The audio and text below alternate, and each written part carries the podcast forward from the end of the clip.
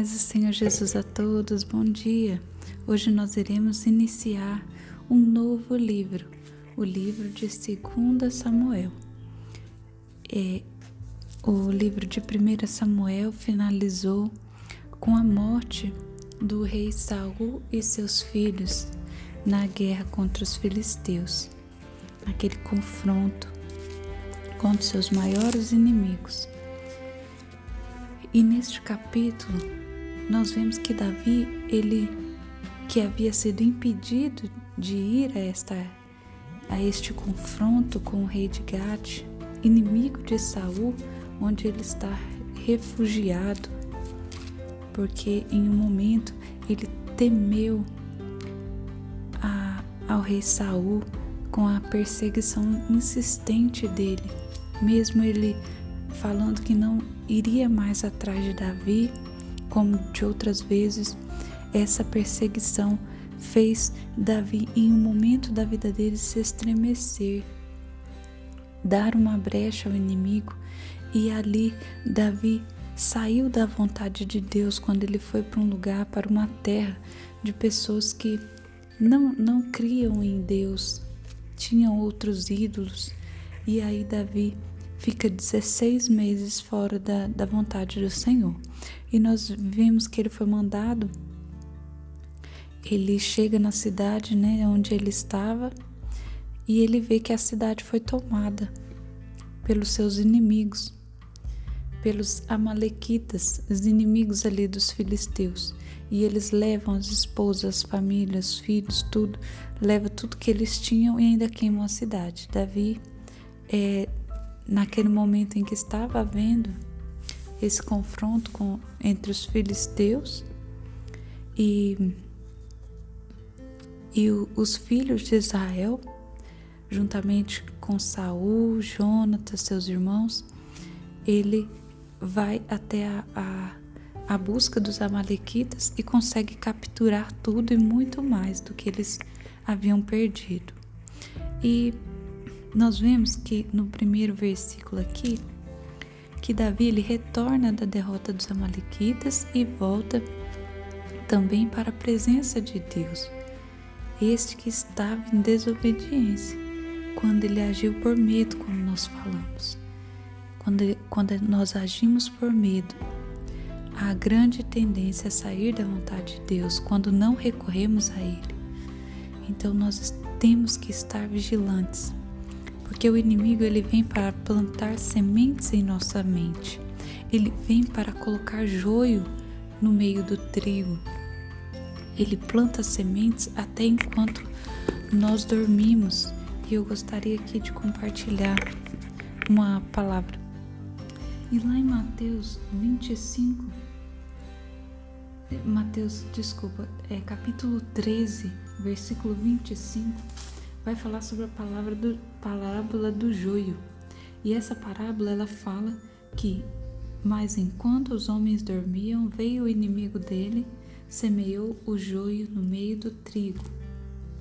E esse joio, é, o inimigo pode trazê-lo de diversas formas. Ele pode trazer também através de sonhos. Ele pode colocar joio nos pensamentos, não que o inimigo tenha conhecimento sobre o que você pensa, pois somente Deus é onisciente. E ele não tem esse poder, mas ele tem o poder de jogar sentimentos, ele tem o poder de é, colocar dúvida, de colocar joio na sua vida. Então esteja atento e sempre recorra em primeiro lugar ao Senhor e não aos homens como Davi fez. Davi foi buscar a solução com dele nos inimigos de Saul. E a solução dele sempre esteve no Senhor. Então que a gente possa não desviar do, do caminho de Deus, aquele caminho que Ele tem nos protegido, nos guardado e nos livrado de tantas coisas, de passar por tantas coisas desnecessárias. Quando nós passamos por provações vindas do Senhor, é porque nós precisamos que algo em nós é, seja desenvolvido, cresça, que haja uma maturidade para algo maior que o Senhor colocará em nossas mãos. Então, as provações vindas do Senhor são bênçãos em nossas vidas e que sejamos aprovados em todas elas. Então, que Davi nos ensina com o seu deslize ali de ficar 16 meses fora da vontade do Senhor, quando ele estava ali com o povo inimigo, ele nos ensina que no momento da circunstância temos que recorrer a Deus. E o momento mais glorioso que, que eu acredito que o Senhor tenha conosco é o momento em que o Filho de Deus se, se dá conta da sua falta com Ele, se dá conta da sua falha, do seu fracasso e logo retorna a uma dependência total a Deus. E nós vamos ver que isso irá acontecer neste livro, no segundo livro de Samuel. E nós vemos que Davi, ele aparece a ele um, um homem e ele pergunta de onde ele vem, quem é esse homem, e ele fala que ele veio lá da ele está ele foge do povo de Israel, mas ele mente dizendo que ele havia matado Saul, que Saul ele uma forma de se gabar, ele age com essa mentira. Então ele fala que é, ele mesmo matou Saul, porque Davi pergunta como que ele sabe que Saul estava morto. E ele inventa essa situação que nós é, sabemos que Saul ele se suicidou, ele suicidou e lá em Crônicas 10, 4 e 5 confirma esse episódio. Então nós vemos aqui três pecados deste Amalequita um, a falsidade e mentira. Segundo, sacrilégio, porque ele desluta o corpo do ungido do Senhor. Ele mexe no corpo. E o terceiro é roubo, porque ele se apodera de coisas sagradas. Ele traz consigo a coroa e o bracelete do rei, de um rei. Então isso é muito, isso é muito grave. E nós veremos lá no versículo 15 e 16 que grande se faz a ira de Davi contra esse homem. E ele chama um dos moços e diz para lançar-te sobre esse homem que feriu o ungido do Senhor. E Davi ainda diz: O teu sangue seja sobre a tua cabeça porque a tua própria boca testificou contra ti, dizendo: Matei o ungido do Senhor. E Davi é um homem de princípios e nós temos muito que aprender com ele, nós aprendemos muito com ele. Lá em Provérbios, vou fazer uma, uma outra citação aqui.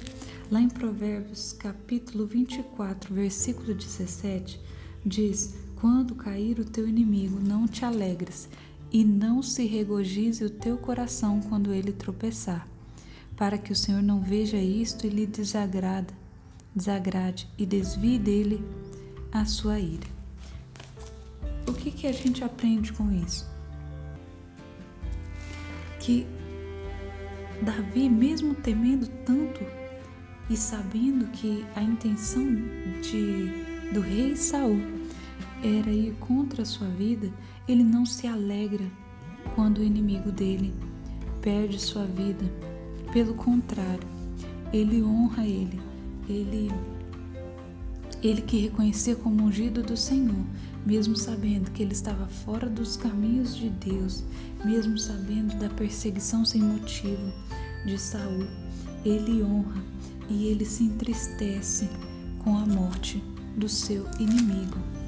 E nós iremos ver que Davi ele pranteia o semblante com a morte de Jonatas e Saul, com grande lamentação. E nós vemos aqui a partir do versículo 19 ao 27 que é feita uma ele elégia, ou seja, um poema lírico. E esse poema ele tem uma tendência de ter uma tonalidade terna ou triste e triste. E aí nós vemos que este poema que ele foi cantado ali naquele momento de tristeza, de sinceridade, ele é dividido em três partes. A primeira parte é cantada por todos, que vai do versículo 19 ao versículo 24. A segunda parte, que é versículo 25 e 26, ela é cantada pelas donzelas, numa voz mais suave.